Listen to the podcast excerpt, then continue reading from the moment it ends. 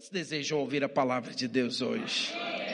Quero que você curva a sua cabeça, vamos orar. Fala, Senhor, eu não venho aqui para mais um culto, mais uma reunião.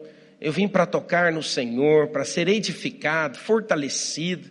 Fala para Ele agora, Espírito Santo, fala comigo. Ministra no meu coração as tuas verdades eternas. Nesta manhã eu quero receber mais de ti, em nome de Jesus. Amém, irmãos? Glória a Deus. Quero que você também pegue o seu celular, coloque ele no modo avião. Amém? Queria combinar algo com você. Se o celular tocar, a gente vai ofertar ele, amém? Durante a palavra. Então eu coloquei no meu no silencioso aqui, porque se tocar, também tem que ofertar. Por que diz, pastor? Porque o desejo do meu coração é que você seja edificado. E o celular pode te atrapalhar. Você sabe, já viu? Às vezes você está lá, né? De boa, tudo. Aí vem o barulhinho, né? Como é que é o barulhinho? você, já, você já viu como que a gente fica? Esse negócio vicia. Faz um barulhinho, você, você quer saber o que está acontecendo e tudo. Eu quero que você desça aí, né, esses 40 minutos agora para o Senhor e falo para Ele: não vou passar do horário, te prometo. Mas você fala: Senhor, fala comigo. Amém? Queridos, quero que você abra a sua Bíblia comigo em Romanos capítulo 5, versículo 5. Aqui Paulo ele fala sobre o Deus da esperança. Olha que a palavra do Senhor nos fala a respeito do nosso Deus. Ele é um Deus em quem nós podemos confiar. Ele é um Deus que jamais vai nos deixar desamparados. Isso não empolga o seu coração, não. Você saber que você tem um Deus e que Ele não está distante, Ele não está longe. Pelo contrário, Ele está perto de nós. Sabe, irmão, isso é uma verdade que às vezes você já tem clareza mas essa verdade, ela precisa ser uma prática de vida. Ele é o Deus em que eu posso confiar. Ainda mais em tempos que nós estamos vivendo. Nós vivemos tempos muito maus. Nós vivemos tempos difíceis. Nós vivemos tempos de incerteza. E às vezes, a incerteza pode bater no seu coração. Às vezes a dúvida pode surgir no seu coração do que fazer, de como fazer, como será.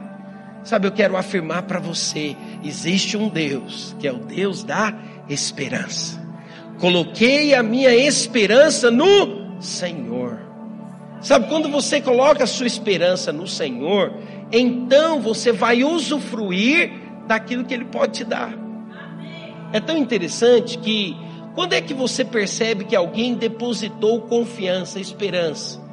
É quando aquilo que Ele fala transmite aonde está a esperança dele. Olha o que a palavra do Senhor nos fala nesse texto. Ora, a esperança não confunde. Está vendo que está entre vírgulas? Sabe, tudo que está entre vírgulas, ele está dizendo que tem um começo e um fim. Então a esperança, ela não confunde. Por quê? Porque o amor de Deus é derramado em nosso coração pelo Espírito Santo que nos foi outorgado, que nos foi dado. Porque Cristo, quando nós ainda éramos fracos, morreu ao seu tempo pelos ímpios. Dificilmente alguém morreria por um justo, pois poderá ser que pelo bom alguém se anime a morrer. Mas Deus prova o seu próprio amor para conosco pelo fato de ter Cristo morrido por nós, sendo nós ainda pecadores. Olha que poderoso. Ele está dizendo que existe um Deus que se importa conosco. E através de seu Filho, Cristo Jesus, ele nos dá acesso a ter comunhão com esse Deus. Eu e você fomos criados para ter comunhão com Deus. Eu quero falar isso para você de uma forma muito importante. Você foi criado, todo ser humano foi criado para ter comunhão com Deus. Todo ser humano foi criado para se relacionar com Deus. Não é propósito de Deus que o homem viva distante dele. Não é propósito de Deus que o homem viva perambulando, andando de qualquer maneira, de qualquer jeito. Não. É interessante que a forma como você foi criado é parecido com Deus. E por que, que Deus fez isso? Para que você pudesse ter comunhão com Ele. É como se você pudesse identificar: um cachorro consegue ter comunhão com outro cachorro, um gato consegue ter comunhão com outro gato, e assim todos os animais da mesma espécie. Portanto, eu e você, para termos comunhão com Deus, nós precisávamos ter a mesma natureza. Por isso, o homem ele tem componentes, elementos que são os mesmos elementos de Deus. Fala para a pessoa que está do seu lado, diga para ela: Deus criou você para ter comunhão com Ele. E o que é mais interessante, aquele que tem comunhão com Deus e aquele que experimenta daquilo que ele tem, sabe o que acontece com ele? Ele é seguro. Ele é uma pessoa que ele anda de cabeça erguida. Ele é alguém que tem clareza. Ele não é alguém que vive com dúvida. Ele não é alguém que vive com incertezas. Ele não tem, sabe, aquelas preocupações a respeito do amanhã. Por quê? Porque olha o que a palavra do Senhor diz: o amor de Deus não confunde. Ele não confunde. A esperança não confunde. Por quê? Porque o amor dele é algo que te leva a estar seguro. Então, olha que interessante. Quando nós conhecemos o amor de Deus, e meditamos no amor de Deus, isso é alimento para nós. Você vai perceber que uma das grandes estratégias do inimigo, e ele se tornou o nosso inimigo, porque um dia ele desejou ter a posição de Deus de uma forma errada. E o inimigo, ele tem um propósito, ele tem um desafio: tentar negar no nosso coração, tentar negar na nossa mente a respeito de um Deus que nos ama. Ele sempre, de muitas maneiras, através de circunstâncias, de desafios, de tempos ruins, de tempos de dificuldade, ele vai tentar negar esse amor. Mas deixa eu dizer algo para você: o amor de Deus pelo homem, ele não é subjetivo, ele é objetivo. Isso aqui tem uma coisa interessante. O que, que é subjetivo? É porque depende de uma condição. Não, Muitas pessoas eles dizem assim, quando estão passando por às vezes um momento ruim ou um momento difícil, ele sai para trabalhar e o carro dá problema. E o carro então quebra. Ou ele está fazendo algo e aquilo que ele está fazendo não funciona. Aí ele questiona: será que Deus me ama? Quantos aqui às vezes já fizeram essa pergunta? Será que existe Deus? Será que Deus me ama? Porque se Deus existisse, Ele não permitiria que tais coisas acontecessem. Se Deus me ama, então Ele não permitiria que coisas ruins acontecessem comigo. Às vezes você já pode ter vivido ou feito essas perguntas para você mesmo. Mas sabe, o amor de Deus por nós, ele não é subjetivo. O amor de Deus por nós, ele é objetivo. Como assim, pastor? Deus ele nos amou mesmo quando nós ainda éramos pecadores, ímpios, destituídos da glória de Deus. Quando o homem ele pecou, quando o homem ele decidiu andar na sua independência, contrária à vontade de Deus, comendo da árvore, que a palavra do Senhor fala que era a árvore do conhecimento do bem e do mal, ele estava dizendo o seguinte: eu não preciso de Deus. Eu posso viver sozinho, eu posso andar sozinho. Eu dou conta de resolver a minha vida sozinho. E Deus, mesmo que esse homem tenha falhado, sabe o que ele diz? Olha, eu amo tanto o homem, eu tenho um propósito tão grande na vida desse homem, que eu, de maneira objetiva, eu vou provar o meu amor. Sabe, é interessante, no mundo, quando alguém está namorando, ele às vezes quer provar, pedir para o outro uma prova de amor. Às vezes você vê em muitos lugares pessoas pedindo prova de amor, mas Deus, Ele não pediu, Ele apenas provou. Como que Ele provou o amor? Ele provou o amor de uma forma objetiva. entregando aquilo que ele tinha de mais precioso, para que o homem que estava destituído, distante, pudesse ter de volta comunhão com Deus. Sabe, eu quero reforçar no seu coração: você foi criado para ter comunhão com Deus. Você não foi criado para viver distante de Deus. Você não foi criado para viver longe de Deus. Não. Ele te criou e eu quero te falar uma coisa. O nosso Deus, Criador de todas as coisas, te criou com um objetivo, com um propósito, para que você pudesse ter comunhão com Ele e para que você pudesse viver uma vida de vencedor. Esse é o plano principal de Deus, principal objetivo dele. Ele criou você para dar certo. Fala para a pessoa que está do Deus criou você para você dar certo.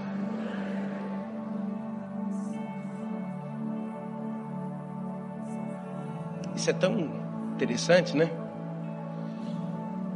E se ele me criou para dar certo, então por que, que eu não estou vivendo tudo aquilo pelo qual ele me criou? Isso é uma pergunta que pode vir em sequência daquilo que eu disse. Isso nos leva a refletir, isso nos leva a pensar. Sabe uma capacidade que Deus deu ao homem quando ele criou? É de pensar, é de refletir, é de avaliar, é de ponderar. Em muitos momentos da nossa vida, nós precisamos às vezes refletir, parar, avaliar. Que quando você avalia e reflete sobre aquilo, você então pode extrair, absorver aquilo que é o projeto de Deus para você. Mas quantos de nós às vezes vivemos e vamos levando a vida sem pararmos para avaliar, para refletir? A palavra de Deus fala: Ele me criou para que eu possa dar certo. Então, o que, que eu preciso entender? Em qual dimensão os meus olhos precisam se abrir para que eu possa usufruir, acessar tudo aquilo que Ele tem para mim? Esse é o ponto principal. Sabe, eu fico observando, só para que você entenda isso melhor. Eu né, amo a minha esposa. E então, por amar a minha esposa, eu decido comprar um anel caríssimo, em prova de amor por ela. E então eu compro esse anel. Né, eu vou lá, trabalho, me esforço, junto dinheiro e compro esse anel de ouro, né, com pingente lá, né, para ela.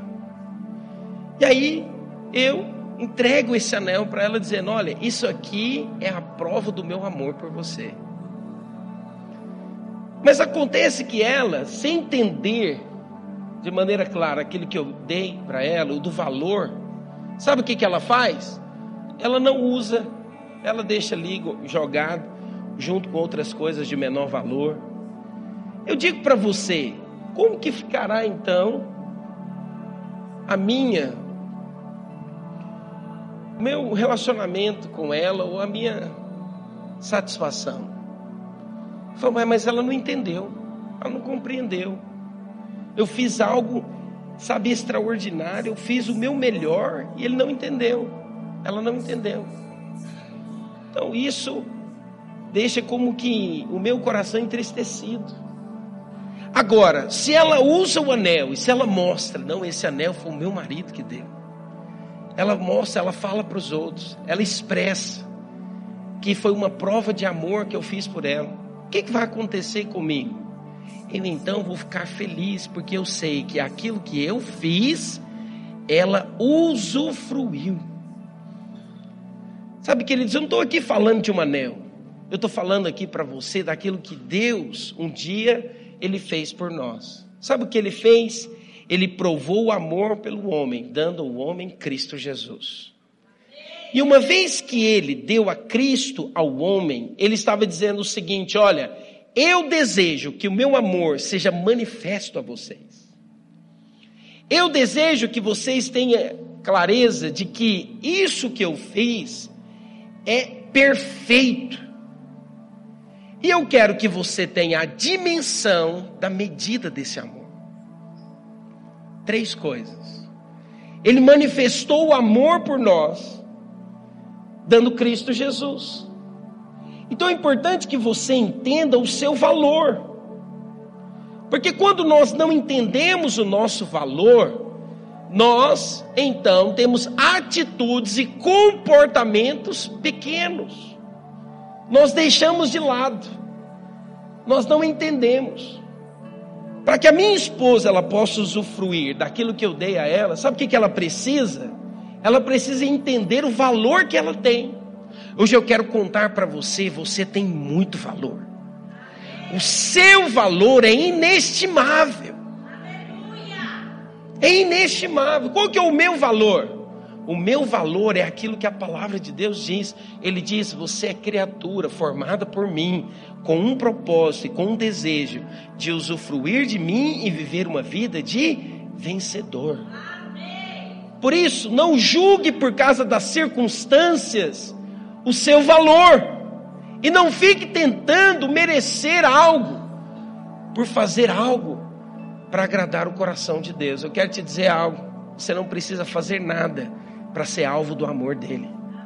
Ele já te ama do jeito que você é, da forma como você é. Ele ama você. E ele mostrou esse amor, sabe de que maneira? Entregando Cristo. Então a forma objetiva de Deus é revelar a você Cristo é a maior prova do meu amor e do valor que você tem. À medida que você medita nisso e entende, então o Senhor ele vai brotar no seu coração um desejo de conhecê-lo. Ele vai brotar no seu coração um desejo de conhecer aquele que te fez. E à medida que nós conhecemos desse amor, sabe o que é mais interessante? nós então começamos a usufruir desse amor. É muito importante. Deixe de olhar para você pelo aquilo que você fez ou deixou de fazer. Hoje eu estou aqui para dizer: você tem muito valor. E a manifestação de que você tem valor é que ele decidiu dar Cristo para morrer no seu lugar. Como assim, pastor, dar Cristo? O homem, uma vez que ele pecou, ele foi destituído da glória de Deus. Ele perdeu a comunhão com Deus. E então a única maneira para que esse homem pudesse ter de volta comunhão com Deus era ter no sacrifício de um homem sem defeito. Cristo, ele se tornou homem para que eu e você hoje possa se tornar filho de Deus. Uma vez que ele nos deu Cristo, ele provou o nosso, o nosso valor e ele nos disse: Olha, se você crer em Cristo, se você crer naquilo que ele fez, na obra que ele fez, então eu posso tornar você alguém que é criatura e você pode se tornar então filho de Deus. Deixa eu dizer uma coisa muito importante para você. Não basta apenas você ser criatura, você tem que se tornar filho. Ser criatura é uma coisa, mas quando você se torna filho, então você começa a fazer parte da família de Deus. Sabe o que é interessante? Nos céus havia apenas um, que era chamado de unigênito Cristo Jesus. Mas quando ele veio e morreu numa cruz, sabe o que aconteceu? Ele então se tornou o primogênito, o primeiro. Agora, quando nós cremos em Cristo Jesus, sabe o que acontece conosco? nós nos tornamos filhos de Deus. Então preste atenção. O desejo, o desejo do Senhor é que você, como filho, possa ter comunhão com Ele, e que você possa encontrá-lo, e que você possa desenvolver relacionamento com Ele. Mas aquele que é filho, ele tem acesso, ele tem de fato, sabe, comunhão íntima. Eu quero dizer para você uma coisa muito importante. Um dia, esse Cristo que um dia veio e morreu numa cruz em nosso lugar, e que também foi assunto aos céus, ele subiu, ele vai voltar. E tem uma coisa muito interessante, é que aqueles que creem em Cristo, eles se tornam filhos. Mas aquele que não crê em Cristo, um dia ele vai ter que prestar contas diante de Deus. Aqui tem uma coisa muito interessante que eu quero compartilhar com você. Deus, ele pode ser para o homem um juiz, ou ele pode ser para um homem como um pai. A palavra de Deus conta que o dia que Jesus voltar, então ele vai trazer um tribunal junto com ele para julgar os homens. E eu quero te falar uma coisa. Deus, como juiz, ele não é um juiz iníquo. Ele não é como muitos juízes que, por causa de dinheiro, eles compram e vendem as suas defesas. Não. Ele julga com retidão. E sabe de uma coisa? A palavra de Deus diz que quando Deus ele julgar o homem, julgar os desígnios do coração do homem, e esse homem não for achado escrito no livro da vida, esse homem vai ser réu de morte. É ruim, é muito difícil você ver alguém que não recebeu a Cristo ser julgado. E tem uma coisa interessante: você não vai ser julgado pelos seus pecados. Você não vai ser julgado pelaquilo que você fez de bom ou pelaquilo que você fez de ruim. Sabe o que, que você vai ser julgado? O que, que você fez em relação à pessoa de Cristo Jesus? Você o recebeu como seu Senhor ou você o rejeitou? Aqui tem um ponto muito interessante. Isso é o perfeito amor de Deus. O perfeito amor de Deus, ele não produz em nós medo em relação a Deus. Pelo contrário, ele nos dá uma garantia. Porque à medida que você confessa o Senhor como Senhor e Salvador da sua vida, você está aceitando Cristo e você está aceitando a obra que ele fez no Calvário. Sabe, quando alguém aceita a Cristo, sabe o que, que em outras palavras ele está dizendo? Eu reconheço que por mim mesmo, pelo aquilo que eu faço, eu não consigo receber a salvação. Ele está reconhecendo. Sabe, alguém que reconhece é alguém que tem um coração humilde. Mas tem muitos que eles dizem o seguinte: não, eu consigo sozinho. Eu não preciso desse tal de Jesus. Eu não preciso desse tal de Cristo. Eu me viro. Pode ficar tranquilo que o dia que Deus voltar e exercer justiça, então eu vou dar né, conta daquilo, porque eu sou alguém que faz tudo correto, tudo certo. Nesse dia, infelizmente, aquele que é arrogante, ele vai ser punido, e vai ser punido com a morte. Então eu pergunto para você hoje: quem é Cristo para você? O que, que você tem falado a respeito de Cristo? De que maneira você se posiciona em relação a Cristo? Deixa eu dizer uma coisa muito importante: frequentar a igreja não te salva. Frequentar prédio de igreja não te leva para o céu. Religião não leva ninguém para o céu. Ser bonzinho não leva ninguém para o céu. Você só pode acessar o céu se você reconhecer Cristo como Senhor e Salvador da sua vida. Quem reconhece Cristo, ele diz o seguinte: eu não quero mais viver no império das trevas. Eu não quero mais viver segundo os costumes do mundo. Eu não quero mais viver segundo a prática do mundo. Porque eu identifiquei que lá não presta. Que lá não tem uma vida boa. Quando você decide por Cristo, você está dizendo em outras palavras: eu reconheço que preciso do seu amor. E sabe o que é mais interessante? A palavra do Senhor fala em João 3,16. Coloca para nós, por favor, Bianca. Porque Deus amou o mundo de tal maneira Olha que interessante. Por que, que ele fala? Porque Deus amou o mundo de tal maneira. Sabe, todo texto, ele tem um contexto. E quando você vai para o versículo 14, versículo 15, coloca para nós, por favor, Bianca. você vai perceber algo interessante aqui nesses versículos.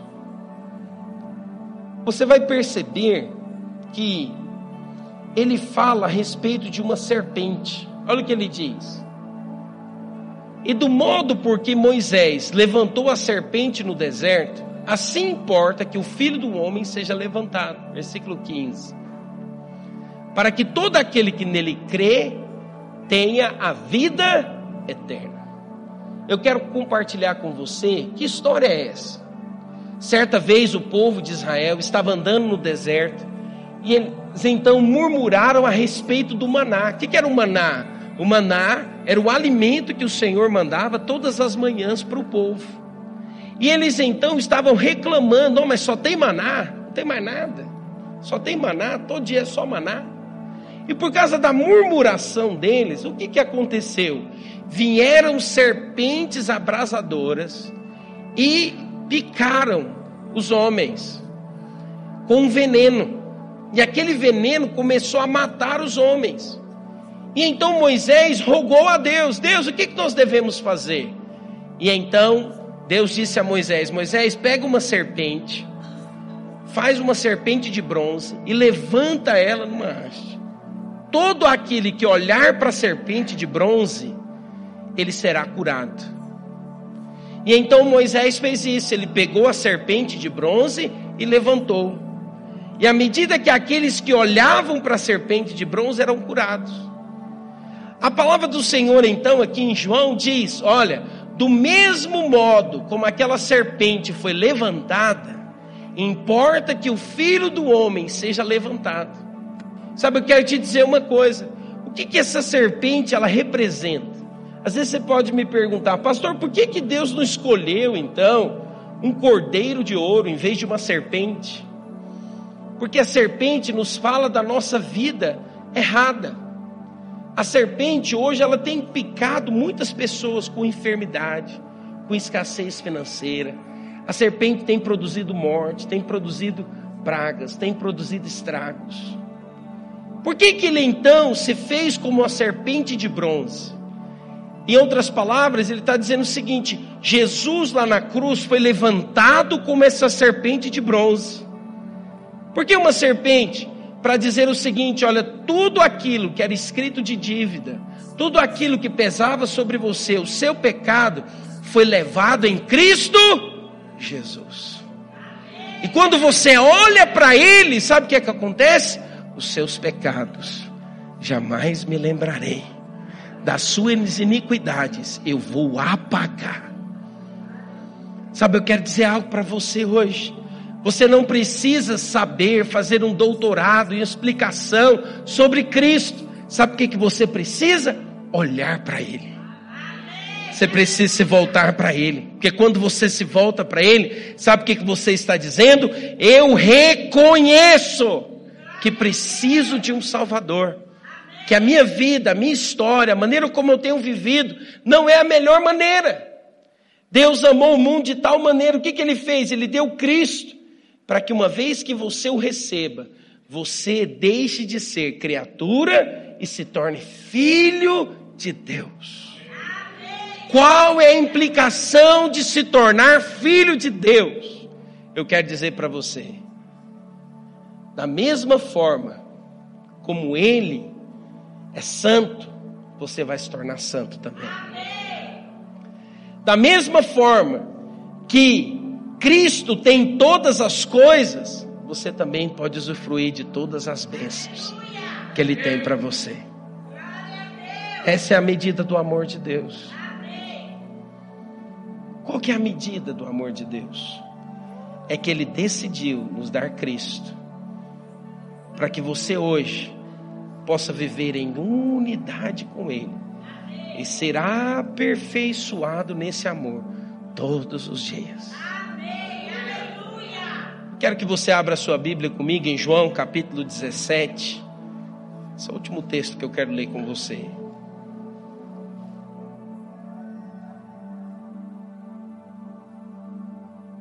João 17, 22 e 23.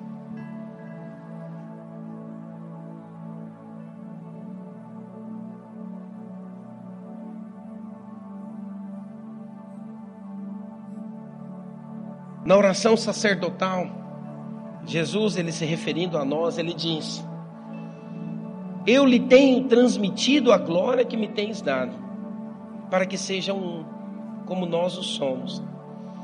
Eu neles e tu em mim, a fim de que sejam aperfeiçoados na unidade, para que o mundo conheça que tu me enviastes e os amastes, como também amastes a mim.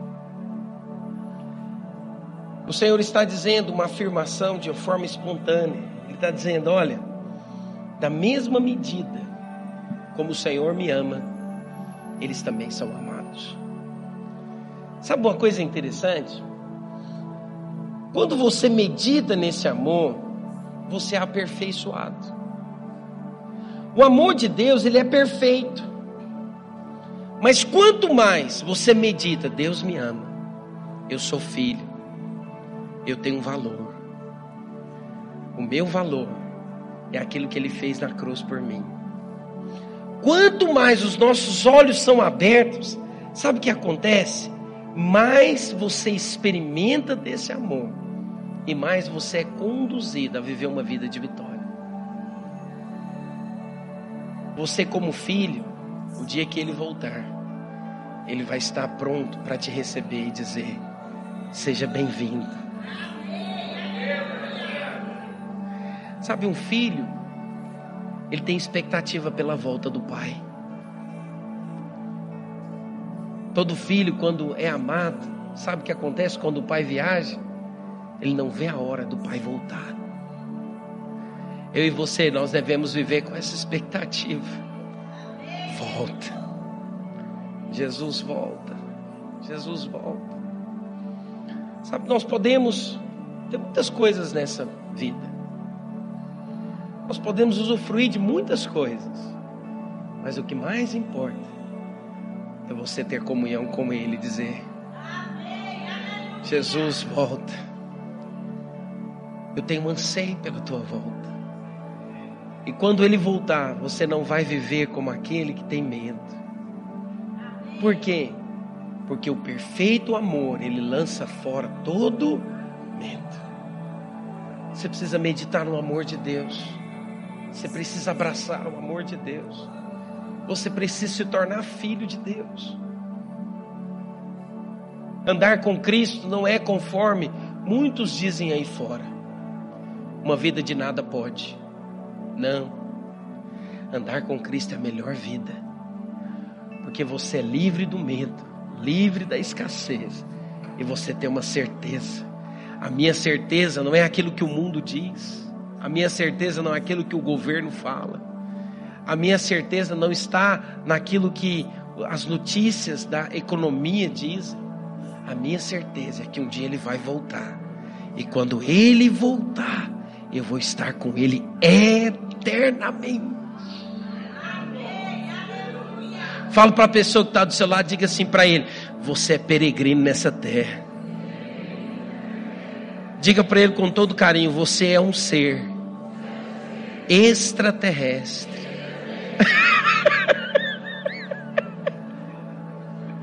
Você não é daqui. Sua pátria é o céu. Sua pátria não é aqui. Não coloque a sua confiança e a sua esperança aqui. Decida colocar a sua esperança no Senhor. Ele é o Deus da esperança. Nele você jamais será confundido. Nele você jamais vai ter falta. Sabe por quê? Porque você pode clamar a Ele. Um pai, ele tem prazer em abençoar os filhos. Eu tenho prazer nos meus filhos. Eu, eu até brigo com eles. Eu estava falando para um deles. Foi ontem, foi sexta-feira. Estava falando para ele: você não sabe tanto que você é amado. Você não sabe tanto que você é precioso. Quero falar isso para você: você é amado. Você é precioso. Você tem muito valor. O que, que você precisa fazer? Você precisa entregar a Ele. Eu falei: eu preciso ser filho. É a primeira coisa. Existe um conceito que é do universalismo, que isso é errado. Todo homem é filho de Deus, isso é errado.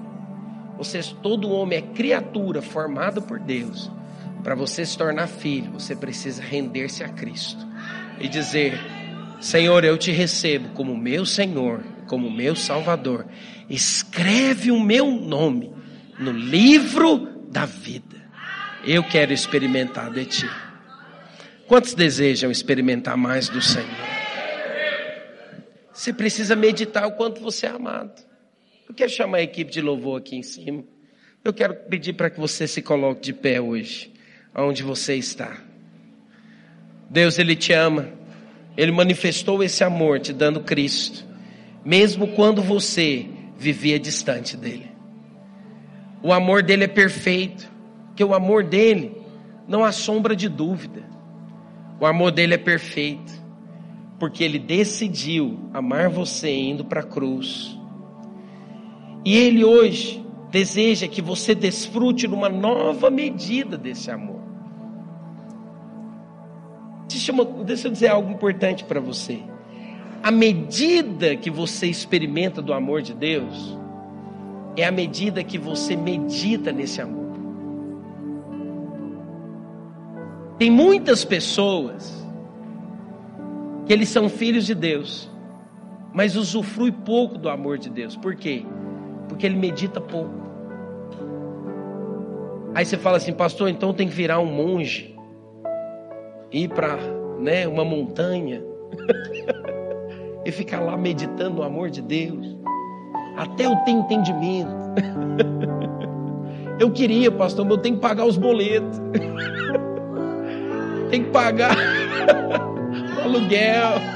Eu tenho uma vida, pastor. Você, dizer, você não precisa virar um monge, você não precisa subir a algum lugar. Você só precisa fechar os seus olhos todas as manhãs. E você dizer: Senhor, me revela do teu amor. Me mostra do teu amor. Indo para o trabalho, você pode colocar uma canção. Você pode dizer, Senhor Jesus, abre os meus olhos para que eu veja o quanto eu sou amado. Todos os dias onde você está, eu lembro, quando eu fazia faculdade, eu pegava três ônibus para chegar na faculdade. E tinha dia que eu sabia meditando nesse amor pegado ali no, no corrimão. E eu começava a chorar e o povo vinha, né? Tá tudo bem, meu filho? Eu falei, tá tudo bem. Tá tudo bem.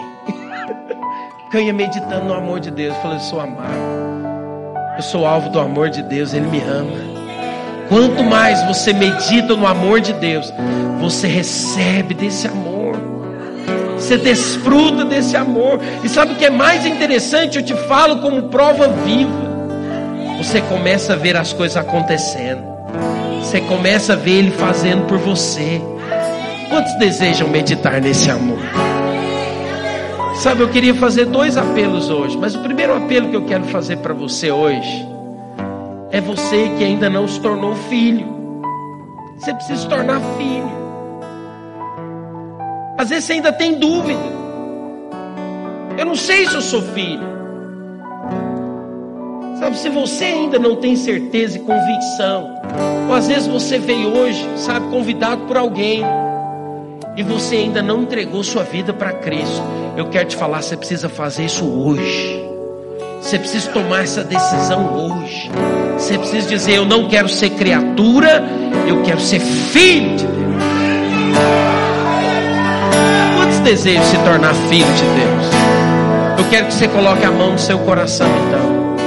Não fique com vergonha. Esqueça de quem está perto de você. Às vezes você está vivendo uma vida ruim, uma vida difícil.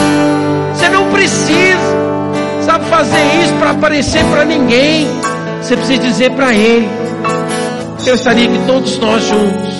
Coloque a mão no seu coração. Você repetisse assim comigo: fala, Senhor Jesus, hoje eu reconheço que sou pecador que preciso do teu amor. Eu reconheço que um dia o Senhor Jesus, Ele veio e morreu numa cruz para me salvar. Hoje eu renuncio uma vida de pecado e recebo Cristo Jesus como meu Senhor, como meu Salvador, hoje eu te peço, escreve o meu nome no livro da vida, pois eu desejo ser o teu filho e viver eternamente contigo. Aleluia. Aleluia. Sabe, se você fez essa oração pela primeira vez, eu quero declarar sobre a sua vida.